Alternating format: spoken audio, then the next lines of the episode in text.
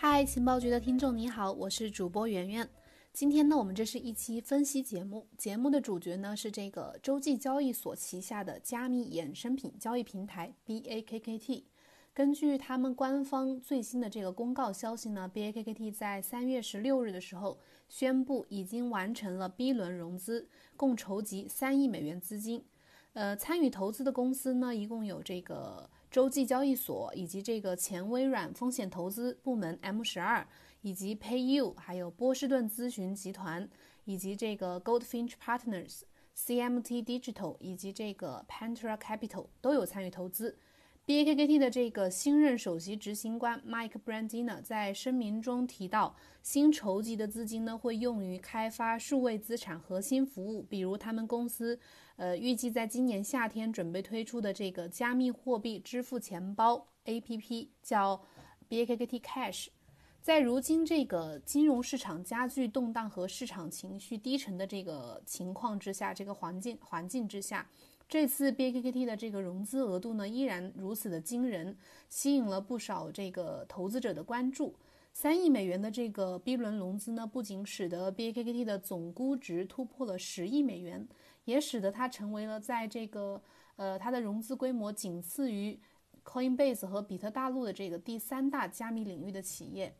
而还有一个算得上是喜讯的这个消息，就是星巴克近日正在呃宣布，在应用程序中添加了 BAKKT 的这个支付工具，也就是这个呃钱包工具 BAKKT Cash 作为它的付款选项。目前呢，正面向美国的部分客户进行测试。美国星巴克用户呢，或许很快将可以拥有用加密货币来点咖啡的选择权。此前呢，这个。BAKKT 的比特币期货合约一直在牵动着我们的视线，我们的关注。BAKKT 因为它推出的这个比特币业务呢，甚至总是被比喻为牛市发动机。不过呢，事实证明，目前发动机这个功能并没有生效。但是在很多投资分析师的眼里呢，BAKKT 却依然被看好，说它的长期影响力巨大。而除了它的这个加密衍生产品，BAKKT 似乎还有更大的野心。这一次又会有什么影响呢？BAKKT 之所以如此受到关注，以及它被广受期待的这个影响力，和它的身份地位是脱不了干系的。也正是因为它这个正规军的背景啊，人们才解读了它开拓比特币市场这背后的意义。BAKKT 呢，成立于二零一八年八月，它不仅是隶属于这个纽约证券交易所母公司洲际交易所旗下的一个加密衍生品交易平台，也是这个微软、星巴克以及波士顿咨询集团等知名的巨头公司联合推出的一个在线平台。主要用于购买、出售、储存和使用加密货币。BAKKT 的主要发起方洲际交易所集团 （ICE） 呢，成立于2000年，是美国三大交易所集团之一，拥有经营着23家受监管的交易所和市场，交易着全球半数以上的这个原油和炼油期货，在金融领域呢，有一个绝对的话语权。洲际交易所的这个资源和影响力，以及技术上的积累和经验，成为了这个 BAKKT 强大的一个靠山背景和可以利用的一个极大的优势。BAKKT 可谓不仅是含着金汤匙出生的这个贵族，呃，拥有着这个顶级的高管配置，还合规受监管，让广大的投资者呢好感度倍增。而最让这个 BAKKT 闻名于币圈的呢，不仅是它的这个贵族出身，而是它的这个比特币期货合约。二零一九年六月，BAKKT 获得了美国商品期货交易委员会的批准。八月，纽约州金融服务管理局授予它成立一家信托公司的牌照，作为其托管工具。BAKKT 呢，从此就名正言顺成为了正规军。获得了这个监管批准之后呢，BAKKT 就开始正式的进军比特币期货合约市场。在九月二零一九年九月二十三号的时候，上线了投资者们翘首以盼的这个比特币期货合约，也是加密货币市场上第一个提供实物交割的期货合约。而这一点呢，提供给了这个机构交易者极大的这个安全性，对于机构投资者来说具备很大的吸引力。虽然 BAKKT 的这个合约市场开局表现比较失利，但是之后呢，交易量稳步爬升，并屡次创下了历史新高。十一月二十八日，BAKKT 的这个比特币期货以三千七百万美元的单日交易量创造了历史最高纪录。十二月九日，BAKKT 还推出了这个比特币月度期货的期权和这个比特币月度现金交割期货，向它的竞争对手芝加哥商品交易所来叫板示威。根据 Scale 的数据显示，呃，二零二零年二月五日，BAKKT 的月度合约的未平仓金额创下了历史新高，一千两百六十万美元，交易总额呢达到一千六百四十万美元。该产品自推出以来的总交易额超过了十亿美元。虽然目前这个 BAKKT 并未给这个市场带来所谓的牛市，但是在分析师们的眼里啊，它的长期影响力依然值得关注。摩根大通的前高管 Tom Lee 曾在 BAKKT 开启交易后的第四天，在 Twitter 上面写道：“BAKKT 呢具有改善机构对加密货币的信任的能力。”知名的加密货币评论员还有这个定量分析师 Plan B 认为，BAKKT 为比特币市场提供了流动性，因为它为这个机构投资者提供了一个安全的敞口。加密投资管理公司。Arker 的这个交易员 Sasha Fleishman 认为，现金结算的比特币期货可能有可能会破坏比特币硬性上限供应的这个原则。也就是说，因为即使没有链上没有两千一百万枚比特币，也可以通过现金结算的这个比特币期货去超卖。而这个 BAKKT 这种以实物交割的这个期货合约呢，能有效的恢复这个比特币的稀缺特性。能够在一定程度上降低市场操纵以及过高的这个波动性出现的可能。那为什么我们现在还没有看到明显的利好呢？呃，Twitter 知名分析师 Scott Melker 表示，这个归根结底，BAKKT 只是一个工具，机构需要有足够的兴趣，他才会去使用它。目前市场上对这种金融工具呢，是否会有长期的需求，还有待观察。而且我们知道，这个机构从来都不是以快速行动、破旧立新而闻名的。这些企业的尽职调查，还有这个进入需要相当长的时间。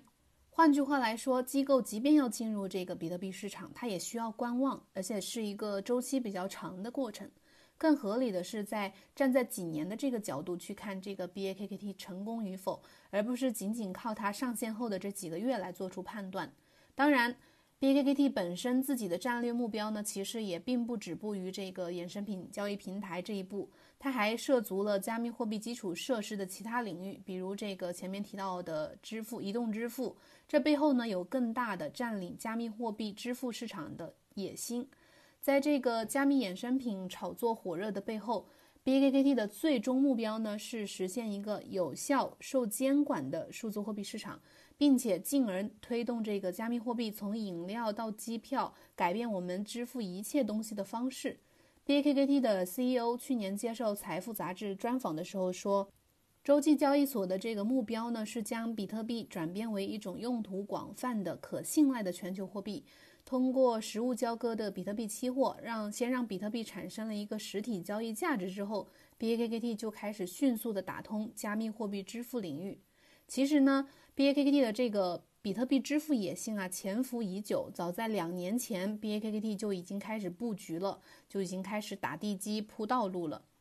早在2018年的时候，洲际交易所宣布成立 BAKKT 的时候呢，就特别指出了他们和星巴克建立了合作伙伴关系。2019年，BAKKT 的前首席产品官，也就是现任的 CEO Mike Blandina 表示。BAKKT 应用程序最终会在二零二零年上线，届时呢，星巴克将成为第一个启动合作伙伴。这个应用程序呢，就是我们前面说的，他们官方说的，准备在今年夏天，呃，推出的这个 BAKKT 移动的支付钱包 APP。据说呢，用户可以在星巴克消费的时候呢，可以用这个加密数字货币来支付，支付的数字货币呢，进入 BAKKT。换取法币，然后来支付给这个星巴克。BAKKT 在这个环节只是充当一个快速交易的一个中介的这个功能。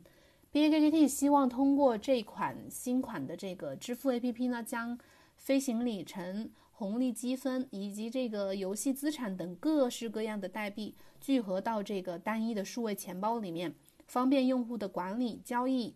还能将这个数位资产转换为现金。目前呢，他们已经官方已经公布了一个新款的这个支付 APP 的产品原型图，大家可以到我们的节目的文字稿里面去看。除了这个解决支付场景，BAKKT 还在准备这个相关的客户服务和解决方案。今年二月五日的时候，BAKKT 宣布已经收购了积分通兑解决方案提供商 Bridge to Solutions。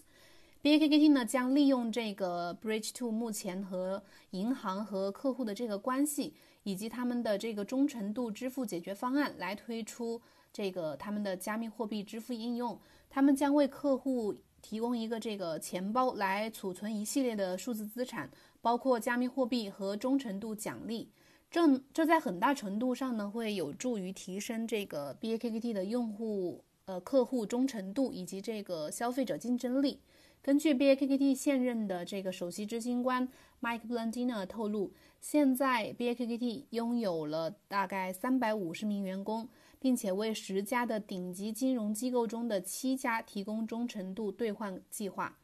另外呢，这个 ICE 还曾经就是它的呃母公司啊，还曾经呃计划收购这个电商巨头 eBay。目前呢还没有最新的消息和进展，可能仍在这个接洽和谈判当中。目前看来呢，BAKKT 正在不断的瞄准和扩大零售型的大型的这种客户群体，他希望占领这个加密货币支付市场的这个野心是暴露无遗的。除了以上提到的这个 BAKKT 的布局动作之外呢，它的投资方之一，也就是这个叫 PayU 的这家公司，还能为它提供完整的支付解决方案。而此前曾经负责这个谷歌钱包的他的首席执行官叫 Mike Blandina，也就是前面一直提到的这个他的首席执行官，对他的支付钱包业务来说，肯定也是一大加码。所以呢，BAKKT 不仅有占领加密货币支付市场的这个野心，可能也同样具备这样的实力。如果这一天真的到来的话，那么 BAKKT 的移动支付项目。